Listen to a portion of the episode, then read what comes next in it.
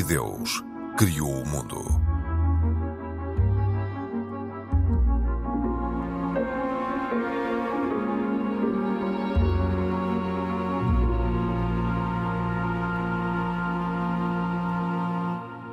Olá, bem-vindos.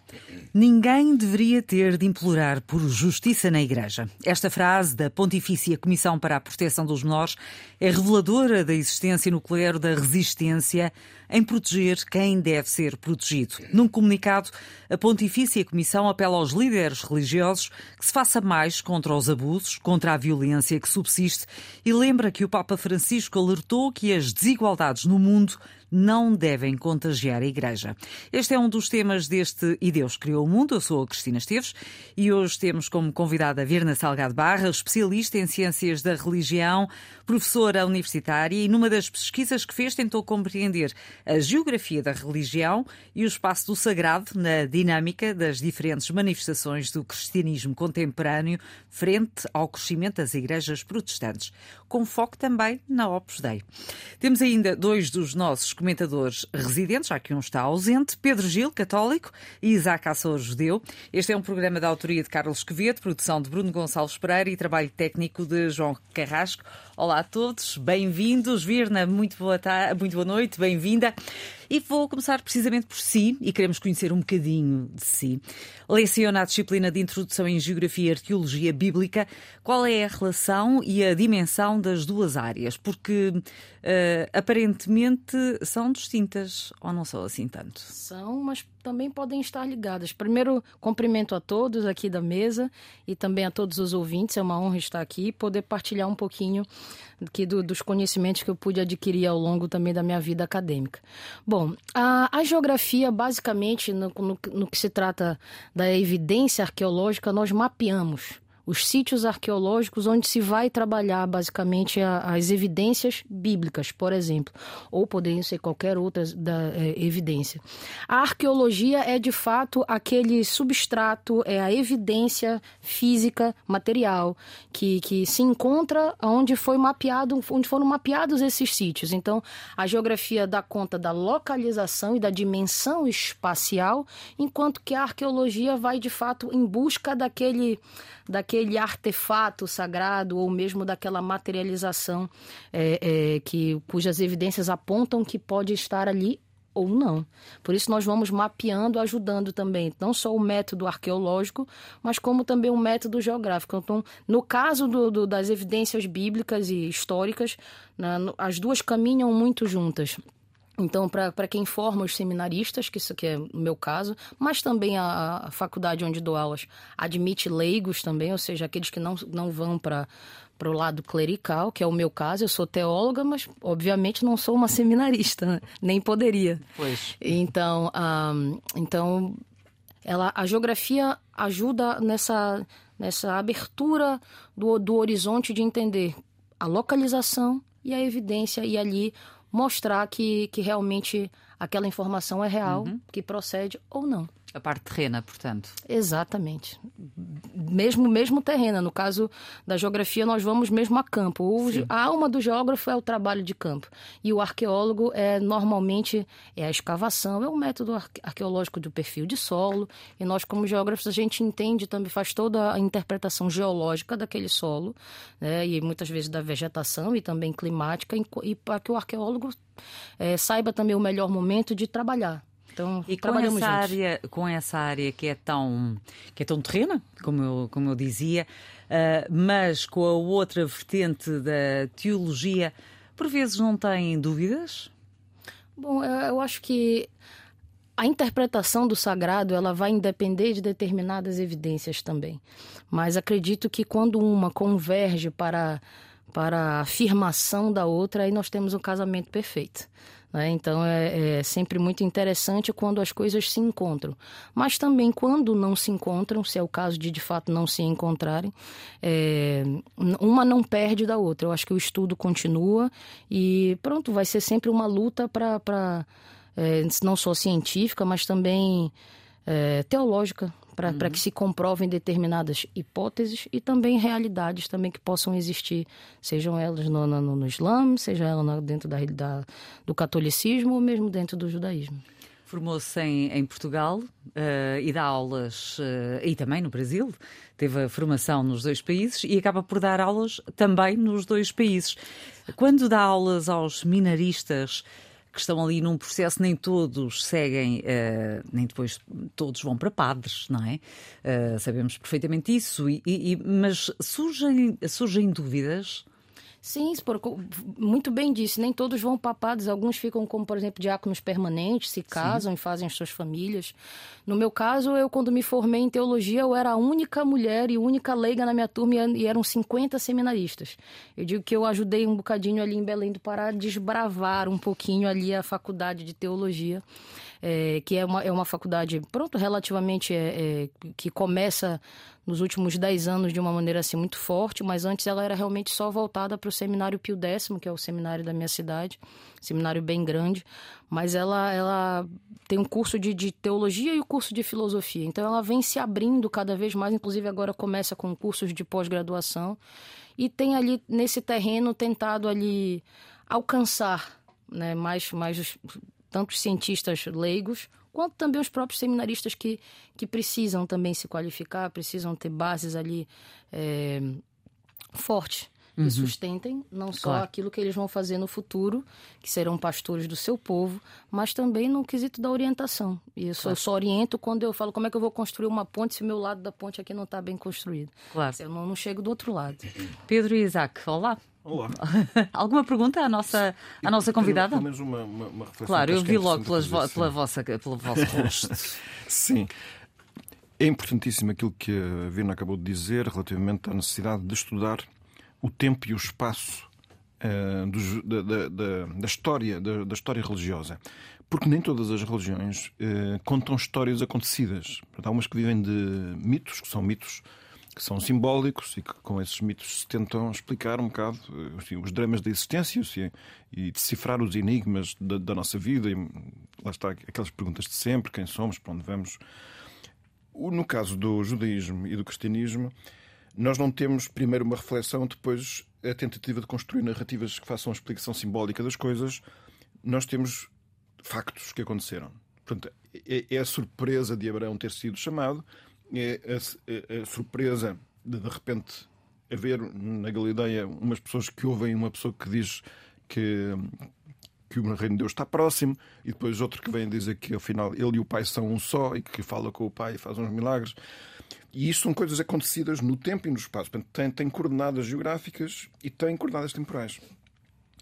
Por isso, embora muita gente pense que a fé é um conjunto de narrativas, como digo, que vivem só da projeção das nossas crenças, são, no fundo, eh, narrativas que nós inventaríamos enfim, para algum, satisfazer alguma necessidade psicológica, aqui o ponto prévio é sempre é, aconteceu ou não aconteceu, foi dito ou não foi dito, com credibilidade é que isto foi dito ou não. E por isso é que a fé não vive só dessa confiança que nós temos numa narrativa que nos foi dada de criança, que depois nos deixa totalmente felizes, porque foi a mãe, foi a avó e tudo isso sabe sempre muito bem. Não, nós não nos importamos e até devemos procurar eh, colocar essas eh, crenças assim construídas de raiz um pouco à prova, em função daquilo que realmente se sabe ou não sabe. Por isso é que é muito importante uh, aprofundar na fé, isto é, perceber que a fé não é uma crença infantil, que tem por trás uma série de dados fortíssimos. Portanto, é, por exemplo. Ultrapassa o abstrato. Se, se, nós no, se nós, no caso do cristianismo, dizemos que o próprio Deus se fez homem, é preciso dizer quem é que é o homem que disse que era Deus e como é que nós não sabemos. Como é que sabemos que ele não devia estar no Júlio de Matos, agora já não há, se calhar, internamento, internamento de loucos, em vez de ser aquilo que ele realmente disse. E é preciso ir à procura do que é que ele fez. E que, que documentos é que temos. E se esses documentos são credíveis. Se as narrativas são próximas dos factos ou não. Portanto, é, é uma, é uma, uma das linhas pelas quais um cristão, acho que um cristão e um crente deve procurar desenvolver e crescer é não se conformar com a catequese infantil. Hum. Que isso é uma das coisas que acho que mais, hoje em dia mais torna as pessoas vulneráveis na sua fé, é ter dois mundos separados, que é o mundo da, da fé que conserva de família, que tem as suas compensações, as suas satisfações, alegrias e consolos, e ao mesmo tempo ter toda uma cultura que não só não inclui os ingredientes religiosos, como até às vezes os põe sistematicamente em causa, afirmando expressamente ou subliminarmente que a fé não tem fundamento suficiente. Não é uma coisa científica, não é uma coisa séria. Uh, isto na cultura atual ainda continua muito vivo. Por isso eu uh, fico contente de saber que a Virna se dedica a este tipo de, de atividade que acho que é muito importante. A fé não se constrói com base nisso, mas precisa desses complementos. Porque há muita gente, coitada, que não tem a hipótese sequer de desenvolver esses estudos e, portanto, não, não tem culpa por causa disso. E há pessoas que têm fé fortíssima. Portanto, e há a fé das crianças, e a fé dos analfabetos, e, e há gente assim, extraordinária e até santa, que nos bate aos pontos em qualquer dimensão da vida. Mas aqueles que tenhamos, sobretudo, desenvolvendo muito o conhecimento numa área científica qualquer ou de alguma atividade profissional, não nos devemos uh, ficar satisfeitos sem ter, paralelamente, um esforço equivalente em conhecer profundamente a nossa fé. Sim, mas há, há, há várias uh, pessoas que não, não são crentes, mas até podem admitir que tem existido algo, tenham existido pessoas uh, que levam, inclusive, lá está, à, hum, à descoberta de vários artefactos que mostram isso mesmo, mas que uh, não comprovam a existência de algo acima de nós. Comprovam, pelo menos, que ali aconteceu qualquer coisa de extraordinário. E isso é aquilo que acho que é a vantagem de fazer. Mas o que é o extraordinário para si pode não ser para os outros. Pode ser algo que tenha sido entre humanos. Assim, eu diria que se eu for transportado até à Ilha de Páscoa, onde estão umas estátuas estranhíssimas que lá foram postas, eu acho aquilo extraordinário. Eu, alguma coisa aconteceu ali. Se eu for transportado até ao território dos Incas ou dos Maias, eu vejo lá umas construções que são as ruínas de antigos templos e eu tenho que reconhecer que alguma coisa extraordinária ali. Interessa-me conhecer mais. Da mesma forma, se hoje em dia nós formos à Terra Santa, eh, além de percebermos que a presença de Israel ali, do povo de Israel, faz sentido porque já lá estão há muito, muito tempo, que é uma das, uma das razões pelas quais era, os nossos isso, amigos isso, judeus. Oh, Pedro, isso, era, isso, era uma, isso era uma das perguntas que eu ia fazer à Virna. Então pronto, então, eu, não, então não vou desenvolver esse ponto. Quero dizer que se nós formos. Pergunta, quer dizer, pergunta, pergunta eh, não é bem uma pergunta, no fundo é, é um comentário. Um comentário se concorda ou não. Mas, mas eu quero então dizer. Vamos concluir, Pedro. Se, se, por exemplo, muita gente, lendo só os evangelhos por si só, pode achar, se calhar são histórias que hoje em dia já não sobra nenhum vestígio histórico sobre isso. Mas quem vai à Terra Santa verifica que imensas das passagens que aparecem nos Evangelhos têm correspondência com sítios com e terra, lugares e vestígios terra, que estão lá mesmo. Com a terra. Com a terra. Hum. Com a terra Pronto. Vamos essa, lá, exato. Essa, essa, era, no fundo, uma, da, uma questão, questão, no fundo, queria lhe pedir esse comentário, uh, que aliás é algo que eu uh, pessoalmente concordo, digo já, concordo. Uh, o judaísmo, liga, ligando um bocadinho a sua ligação à geografia com a religião. O judaísmo concorda que o judaísmo é a única religião que, uh, digamos que tem uma terra ligada à sua religião. Ou seja, o, o, o Islão poderá falar de Meca, de Medina, de Jerusalém, de, o, o, o, o povo, o, o cristianismo, o cristianismo é todo o mundo. O cristianismo, o cristianismo nasce do judaísmo, portanto, sim. Uh... Reconhece essa história ligada a uma terra, mas transcende. Agora, essa, aquilo que o Pedro acabou de dizer é fundamental e percebermos que é, faria sentido um Estado judaico estar em Madagascar, como estava previsto, ou, no, ou no, em Angola, onde falaram antes da criação do Estado de Israel, ou seja, é, um, é um, a ligação entre, o, entre a religião e a terra e a geografia, no caso do judaísmo, não, é, é, é irrefutável. Eu acho que não há, não há é, judaísmo e a história do, de, de, de, de chamemos da, de tudo o que seja judaico ou cristão não há a mínima dúvida que. Aquele é o lugar certo. Aquele é o lugar. Virna, Ou seja, é a mesmo terra é aquela. Face ao que. àquilo que se tem descoberto, àquilo que se verificou, é o lugar, in, com tanta polémica que tem suscitado, é ainda assim o lugar uh, certo. Eu começaria pelo, primeiramente com a, com a fala do, do Pedro, ilustrando um, dois conceitos muito básicos quando se trata de, de inteligência e fé que é fide e ratio. Né? A fé ela é indissociável, inclusive na própria na primeira viagem do Papa Francisco, que é a, primeira, a sua primeira viagem pontifical, ele esteve no Brasil em 2013 para a Jornada Mundial da Juventude.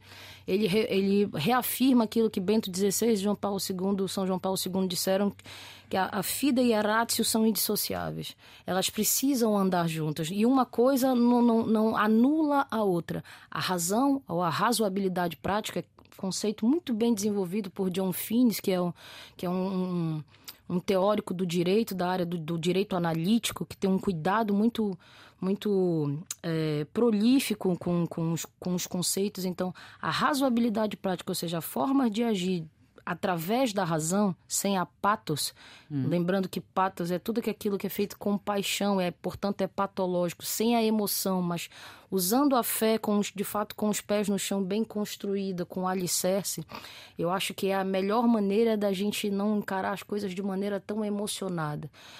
Passando a questão é, é, que o Isaac falou para nós é, de, de maneira assim realmente é, muito ilustrativa. E sim, eu acho que essas, essas teorias elas já foram muitíssimo comprovadas. A Terra Santa ela existe e as questões geográficas com, é, é, comprovam isso muito bem. Por exemplo, quando Abraão sai de Ur ali na, na boca do Golfo Pérsico, por que ele não fez uma reta?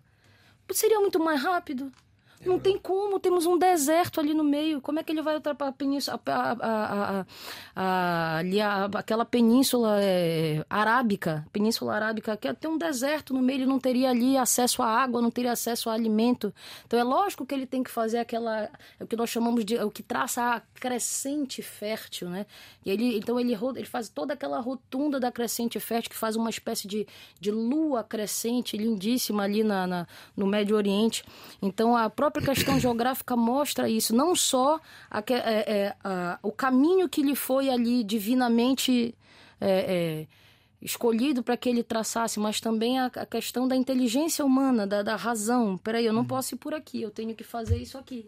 Né? E, e na própria, na, na, no, no, próprio nos evangelhos e também no, no, na, na na Torá, é, é, dito isso, que o caminho vai ser tortu, tortuoso, que ele também que ali precisa ir descobrindo, através da sua razão, das suas faculdades humanas, mentais e inteligíveis, o melhor caminho. E sim, as teorias já foram comprovadas e a gente tem aí uma, uma série, inclusive, de, de autores que eu uso não hum. só na minha, no meu livro, que vai ser lançado agora no, no mês que vem, que comprovam essas... essas... É que chama o livro? Sim, o livro se chama uh, The Geography of the Sacred, a, a geografia do, do espaço sagrado, uhum. do sagrado. Mas Vina sabe, com certeza, que há muita gente que refuta isto ainda. Ah, sim. Uh, aliás, aliás, uh, uma das um, um, a grande celeuma, a grande celeuma come, começa também a ser mais tarde, em 1948, com a criação do Estado de Israel, em que Estado de Israel, Estado judaico porque não em Madagascar? Volto a falar Madagascar porque acho, acho curiosíssimo ter havido a possibilidade de colocar o Estado judaico em Madagascar. Quer dizer, isto era o mesmo que estarmos. Ou na Etiópia. Ou na Etiópia, ou, ou, ou, ou em Cambinda, como se falou. São outras formas de gueto, não é? Ou seja, ou seja, estávamos. Quem estava a fazer isto estava a ir completamente contra toda a história daquilo que o Pedro inicialmente falou, e muito bem, da lógica. Porque nós também temos lógica. A Cristina refutou um bocadinho isso. Uhum. Mas eu não o judaísmo, o judaísmo, Eu fiz o contraditório. O contraditório. O judaísmo, é o judaísmo, o judaísmo, o cristianismo, estamos agora a falar principalmente. Uh, aliás, o Islão também surge dali, também. Portanto, Ismael, Ismael portanto, Ismael é, é, é, é o primórdio do, do, do, do Islão. Também surge dali. Ou seja, pôr em causa a geografia é pôr em causa algo que está claramente à vista de qualquer pessoa que o queira ver. Hum. Pode não acreditar, pode não acreditar em muita coisa. Ouça, para concluir, para, para irmos uh, Não, eu vou tentar, vou tentar concluir rapidamente, dando uma explicação, um, um exemplo, uh, inclusive de, de, passado com uma das minhas filhas, não vou dizer qual delas, uh, que hoje em dia é uma menina adulta e que toda a vida pôs em causa que não havia reis, os reis não existiram. Os reis. Mas quais reis? Os reis de Israel? Os reis de Portugal, Portugal. os reis, as rainhas. Isso é tudo história, isso é tudo utopia. Fábulas? Seriam uma Fábulas. de fábulas? Fábulas. Ok. Ou seja, e demorou muito tempo a, a- realmente, talvez um bocadinho por culpa também de muitas das- dos professores e da, e da forma como foi ensinado, mas há coisas que, por amor de Deus, quer dizer, São factos. são factos. Não É Ponto. incontornável. Eu acho que terminei. Muito bem, Eh, vamos, eh, vamos ao tema que eu tinha anunciado logo no início deste programa. Eh, e refere-se a um comunicado da Pontifícia Comissão para a Proteção de Menores que, a Virna, mostra uma ferida que parece longe de sarar. A Pontifícia quer que se faça mais contra os abusos. Falta determinação para se proteger mais as vítimas. E como é que se pode interpretar um, um apelo destes por parte da Pontifícia para a proteção de menores? Neste tempo, com a criação de novos cardeais, com o sínodo dos bispos, O sino dos bispos é agora, já, já, já amanhã. Ah, pronto. Então, ah, o que eu penso sobre esse assunto é realmente é uma ferida muito grande ah, em relação à- à igreja. É, é algo pronto que é bastante é, que salta aos olhos hoje. Eu acho que, inclusive, a Igreja de Portugal tem feito um excelente trabalho em relação a isso. É, tem, se feito com comissões, então, realmente, muitos casos descobertos dos anos 70 para cá. E acho que o Brasil também tem feito, dentro da sua igreja, um bom trabalho. Entretanto, ah, é, é, uma, é uma ferida aberta, é realmente essa expressão, é uma ferida aberta, e acho que todos os esforços que forem que foram que, que irão ser feitos e que já foram feitos que espero que continuem sendo feitos jamais vão conseguir tampar as feridas dessas pessoas que sofreram essas, esses abusos absurdos É, e o que eu espero é que como como como uma cristã como é, que, que sofre muito com isso eu espero que isso seja que isso diminua ao longo do tempo e que daqui a, alguns, daqui a algumas décadas, talvez daqui a alguns séculos, que a gente possa tratar realmente isso no, no tempo passado do verbo. E acha que esta, esta meia-culpa por parte da Igreja Católica pode levar a que eventuais vítimas de membros de outras eh, confissões eh, religiosas ganhem força ou recuem em possíveis denúncias? Acho que é. Eu acho que Porque todo... só se fala nas vítimas da Igreja Católica. Exatamente isso, e é, e é muito importante que, que tenha dito isso, porque acho que atitudes criminosas elas independem da nomenclatura religiosa. Eu acho que existem, infelizmente, líderes religiosos para além da Igreja Católica também que cometem abusos absurdos também contra pessoas. E acho que se o, que o combate deve acontecer não só no âmbito da Igreja Católica, das igrejas cristãs como um todo, Uh, isso também os protestantes, os coptas, tudo, tudo. E também na, na, em outras religiões. Acho que é uma luta de todos, para todos, enquanto sociedade. Eu acho que o abuso, seja ele familiar, seja ele religioso, seja ele financeiro, seja ele de qualquer esfera. Este é um crime combatido. que é transversal. Exatamente. É transversal à religião, uh, mas uh, nos últimos tempos uh, tem-se falado é precisamente do, dos abusos sexuais cometidos no seio da Igreja Católica por membros do clero. na sua opinião, tem sido explorado este, esta temática uh, tem sido tratada devidamente ou explorada? Dentro Até da... por parte da Igreja? Acho que melhorou muito. Acho que melhorou muito porque hoje se fala sobre isso. Eu acho que o fato de termos abertura para falar sobre isso, combater isso e colocar isso no seu devido lugar, no que é o lugar do crime, isso é, isso, é um, isso é um crime, isso não pode acontecer, isso é um, é um absurdo, principalmente quando se trata de menores de idade e em qualquer esfera. Então, acho que o fato de nós conseguirmos falar isso hoje publicamente, debater sobre isso, combater isso, eu acho que é a melhor saída. Eu acho que foi-se o tempo que isso precisava, isso era varrido para baixo do tapete. É o momento de combater, é o momento de a luta e para criminosos não há, não há, não há segunda chance, para criminosos não há, não há abertura. E uh, Pedro Gil, uh, quando eu há pouco um, dizia, falava com a Virna e, fal e, perguntava exatamente se este, a razão de, deste, deste apelo nesta altura, neste momento de, de, tantos eventos, foram criados os cardeais, o sínodo, um, ainda antes do início da Assembleia Geral Ordinária do sínodo dos bispos, uh, Francisco lembrava que todos temos algo para testemunhar e, e aprender eh, e sublinhava o papel importante e poderoso do silêncio e disse que esperava que purificasse a Igreja de tagarelices, ideologias e polarizações. Sim. Há aqui dois aspectos. Um, por um lado, é todo um, toda esta forma nova de trabalhar que o Papa quer infundir na, na, na Igreja, de forma a que toda a gente fique mais envolvida e, portanto, que não haja apenas aquela relação professor-aluno, digamos de uma forma geral, em que há uns que na igreja ensinam, os outros ouvem e tentam mais ou menos eh, fazer os trabalhos de casa e levar as coisas à prática.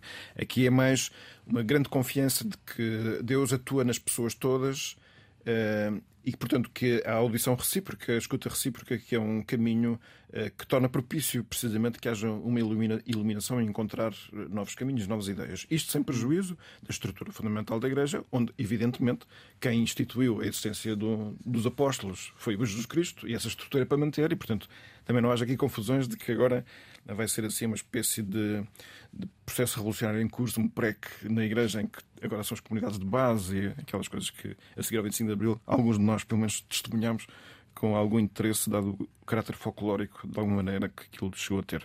Mas hum, esse é um processo. Outra coisa é que, precisamente porque há, vai haver esta auscultação mútua, esta comissão, que é uma comissão da Igreja, mandou uns recados para a Igreja fortíssimos. Oh Pedro, só uma pergunta Os... rápida. Quem é que faz parte dessa comissão?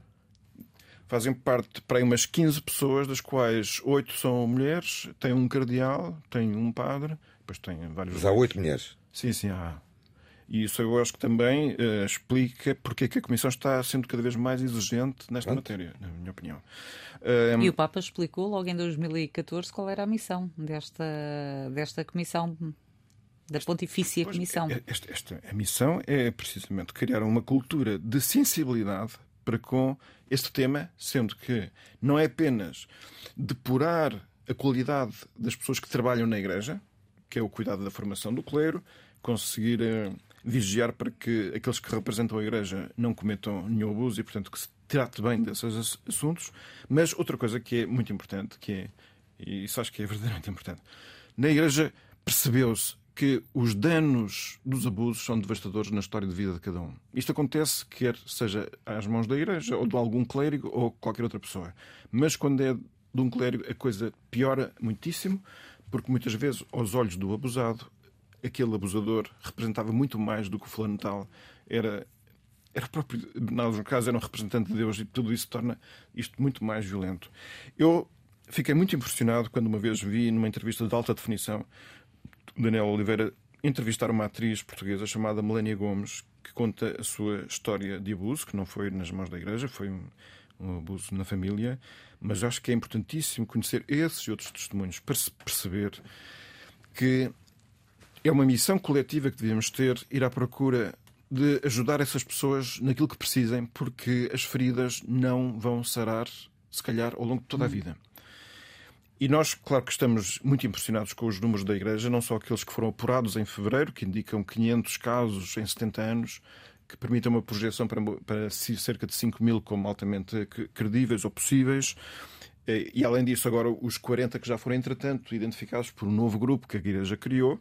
Mas é preciso saber que em Portugal, anualmente, são declaradas às autoridades 1.600 ocorrências de abusos sexuais de menores. E como estes casos são sempre a ponta do iceberg, significa que os números são assustadores, para, até para o nosso país. Mas o que significa que é, é, é interessante que nós como digo, tornemos este assunto. Ele é desagradável, mas ele tem que ser mais frequentemente conversado. Porque quanto mais se conversar sobre ele, mais fácil é manter uma vigilância ativa. E não é para ficarmos obcecados à procura de problemas onde eles não existem, mas é ficarmos com uma sensibilidade tranquila, distendida, que hum. nos permita hum, detectar primeiros sinais de haver uma, qualquer problema e saber atalhar. E deixa-me ver, Isaac, e, e, hum, partilha desta ideia até para as outras confissões religiosas completamente. e que pode ou não levar uh, a denúncias? Ouça, uh, pode levar. Uh, terá que levar à verdade. Ou seja. ou que leve pelo menos à vigilância. À, ou à vigilância, ou à verdade. agora, criaram-se e devem-se criar também mecanismos na sociedade para, esta, para, isto, para estas ocorrências cada vez diminuírem mais. E a sociedade, e a sociedade deve as criar. Uh, estou-me a lembrar, estou-me a lembrar de uma, de uma, de uma ferramenta uh, que foi colocada pela, pela própria Igreja Católica que há não há muito tempo de, de, de, de jovens não poderem estar sozinhos com, com o sacerdote ou com alguém adulto eh, se não estiver uma outra testemunha ao lado. Ou seja, sim. tudo isto é verdade ou não é? Sim, sim, essas condutas todas estão todas descritas em documentos que estão publicados no Pronto. site da Conferência Episcopal e outros Pronto. sites. Mas isso tem que passar para a sociedade inteira. Certo. Ou seja, enquanto isto não acontecer na sociedade inteira, uh, falámos de números, o, o, o Pedro falou de números assustadores. São assustadores para a Igreja Católica, para a sociedade, para o judaísmo, para o islão, para qualquer, para qualquer sensibilidade claro. religiosa. Claro. Isso não há dúvida nenhuma. E, mas a sociedade também tem que. Eh, não nos podemos esquecer que aqui há. Se calhar vou-me enganar nos anos, mas há mais de 50 anos tivemos também outros grandes casos conhecidos na sociedade portuguesa de, de abuso de menores, anteriores até ao célebre caso de Casa Pia. Uhum. É tudo certo. Não, isto, eu não estou a dizer nenhuma, nenhuma mentira, não. quer dizer, é, ou seja, dados, são dados conhecidos e que foram inconsequentes nas suas. E, inconsequentes e que, inclusive, passaram para a ficção, quer dizer, passamos, passámos para a ficção eh, quando se deveria ter passado, se calhar, é para, é para a ação não, e não para a ficção. E, e hum, Virna, uh, há pouco eu dizia, uh, uh, perguntava ao, ao, Pedro a questão de Francisco ter dito que, hum, que gostava que houvesse aqui a purificação da Igreja de tagarelices, ideologias e polarizações. E disse que Deus não gosta de proclamações e de gritos, de barulho, lá está aí a tal tagarelice, e prefere, como fez Elias, falar no sussurro de uma leve brisa. Como são afirmações muito críticas e muito duras por parte do, do, Papa Francisco, o que é que podemos dizer da instituição e dos homens que a integram? São absorvidos por interesses terrenos, pela intriga, ambição, ruído? Acredito que toda declaração, quando ela é colocada é, e dessa forma, eu, a gente tem que prestar muita atenção no contexto, para não, não descontextualizar muitas vezes aquilo que é dito também.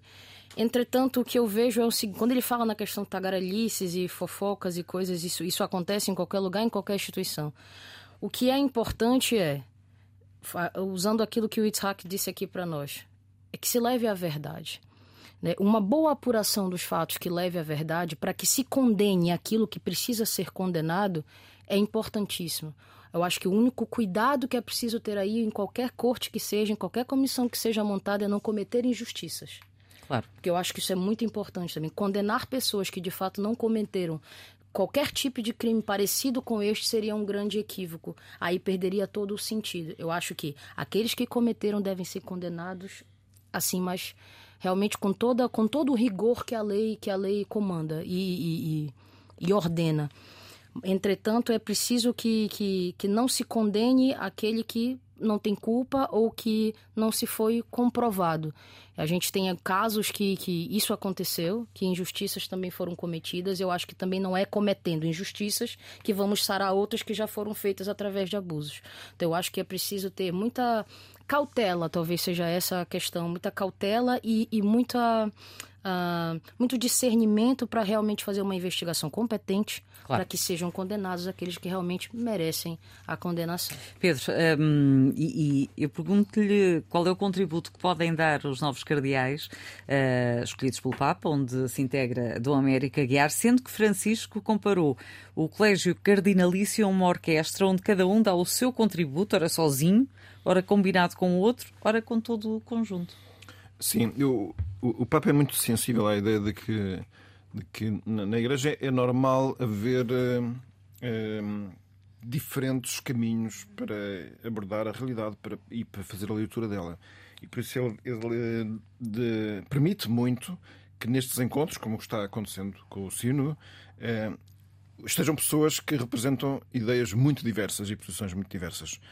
Eh, quem olhar com calma para a lista de pessoas que foram convocadas, e são 400 e tal, eh, não encontra, vamos dizer assim, uma predominância de certo tipo de sensibilidade na Igreja. Encontra um bocado de tudo e encontra até grandes críticos formais do Papa Francisco, que ele convoca para estarem também nesta reunião.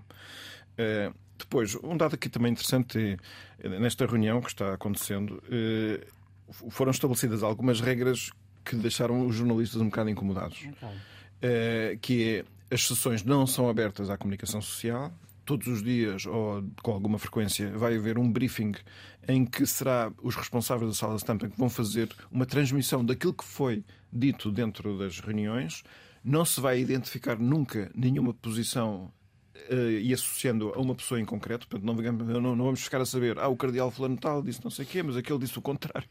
Portanto, vai-se eliminar tudo aquilo que para fora dê a ideia de conflito.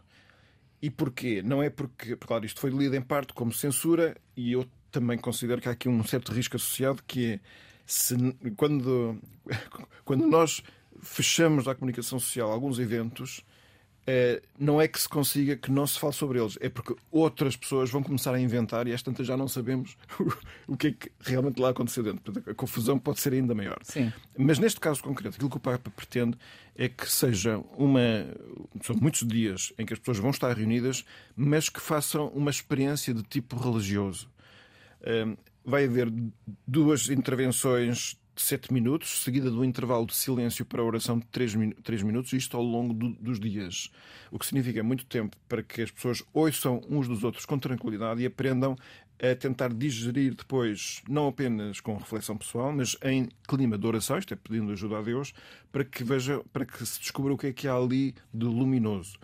É o papel importante e, e poderoso do silêncio, não é? é? Exatamente. E é por isso é que ele diz que esta é uma experiência tremendamente uh, religiosa e, portanto, isto não é uma congresso de um partido, não é? Portanto, em que vamos ouvir teses a ver se quem é e depois fazer votações. E este é um risco muito grande e há muita gente que está à espera que este sino seja assim, como digo, uma espécie de congresso para refundar algum partido, coisa que não vai ser, não é? Um, Isaac, já não temos muito tempo, mas eu estava ainda do, de, de ouvir em relação um, ao facto do Papa Francisco ter convocado para dia 6 de novembro um encontro mundial de crianças no Vaticano um evento que vai ser presidido pelo cardeal português Dom José, José Tolentino Mendonça. Portanto, tivemos aqui uma, uma panóplia de, de, de novos anúncios e o Papa explica o evento como uma aprendizagem que quer aprender com as crianças. Um, na prática, na sua opinião, o que é que pretende Francisco? Com, com, com, esta, com esta ideia de chamar as crianças para as ouvir, uh, nomeadamente estando com, com o cardeal português. Pois, ainda mais com o Cardeal Tolentino, que é um, um filósofo. Uh, é um intelectual. Intelectual de primeira linha. Uh, repare, as crianças. Uh, a linguagem das crianças, muitas vezes, é, é de tal maneira objetiva que nós muitas vezes nem conseguimos chegar a ela. E eu acredito que o Papa Francisco esteja a querer escutar realmente aquilo que não espera. Ou que, ou, ou que se calhar esper, esperaria receber de uma outra forma. E as crianças têm uma forma de, de, de se exprimir que muitas vezes eu, eu volto a referir. Eu, eu tenho, tive essa experiência que, eh, com jovens, onde eh, ensinei jovens durante muito tempo, eh, jovens judeus, principalmente para a maioridade judaica. E de vez em quando surgia cada pergunta que eu digo assim: ficava completamente uh, siderado. Sem resposta. E sem resposta. ou, ou, seja, ouvir aquilo que não é o expectável provavelmente levará a, um, tal aprendizagem. A uma, a uma reflexão muito maior E o Papa Francisco, com certeza, que é isso. Só espero que ele convide também algumas crianças judias para estarem presentes. É escrever para lá. É, é sério. Tu, Seria- Ainda falta Seria- algum tempo, 6 de Seria muito interessante. para Agora vamos às. eh, carta agora temos um minuto e meio para as recomendações. Pedro. Ora bem, eu vou sugerir uma aplicação eh, que a Sociedade Bíblica Portuguesa criou eh, com a Bíblia toda em eh, formato áudio, que é uma espécie de radionovela que as pessoas podem eh, ouvir eh, e que significa a possibilidade da pessoa estar eh, no, no, no, rádio, no- na rua, a andar, a conduzir, ou se tivermos algumas dificuldades em ler, em, com, com, ouvir com em MP3 umas versões dramatizadas da, da escritura que são interessantíssimas. Eu próprio já costumo consumir isso, entre aspas, de vez em quando, com bastante satisfação. É uma versão in- interconfessional, portanto, pode haver quem não goste, mas para quem goste, eu acho que isto está altamente acessível e tem a colaboração de muitos atores portugueses a fazer isto. Demorou E- muito tempo a fazer. Virna. Gostaria de recomendar, pronto, algumas pesquisas que eu acho que têm muito a ver com o nosso universo aqui, que é a do Núcleo de Estudos Sefaraditas da Amazônia, que vai estudar também ah, ah, sobre, sobre esse, esse fluxo migratório tão importante dos judeus do norte do Marrocos, sefaraditas que foram para a Amazônia e que convivem de maneira ah, absolutamente amistosa e, e muito, muito frutífera com, com os cristãos da, da Amazônia também. Então, são duas comunidades que se dão muito bem, que ao longo da história eh, é, construíram ali uma, uma, uma amizade muito grande. Eu mesmo estudei em escola católica, mas com muitos amigos e professores também do universo judaico.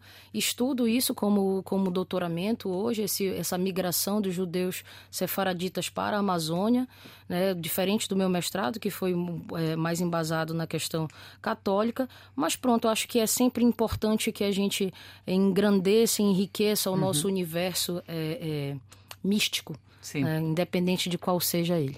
E como o Isaac gostou de ouvir esta recomendação e os Eu, eu, eu gostaria de, sefaraditas. de- de- Não é sefarditas, é sefaraditas. Tá- pronto, ou seja, Voltámos a um programa voltamos anterior. Não, mas eu agora gostava de complementar só uma coisa aqui à Virna, sobre essa relação eh, entre os judeus da Amazónia e Marrocos, aquela, aquela E tem que ir migração. para a recomendação, não aquela migração, como lhe disse off the record, a minha mãe eh, eh, é oriunda de, Marrocos e emigrou com a sua família para o Amazonas.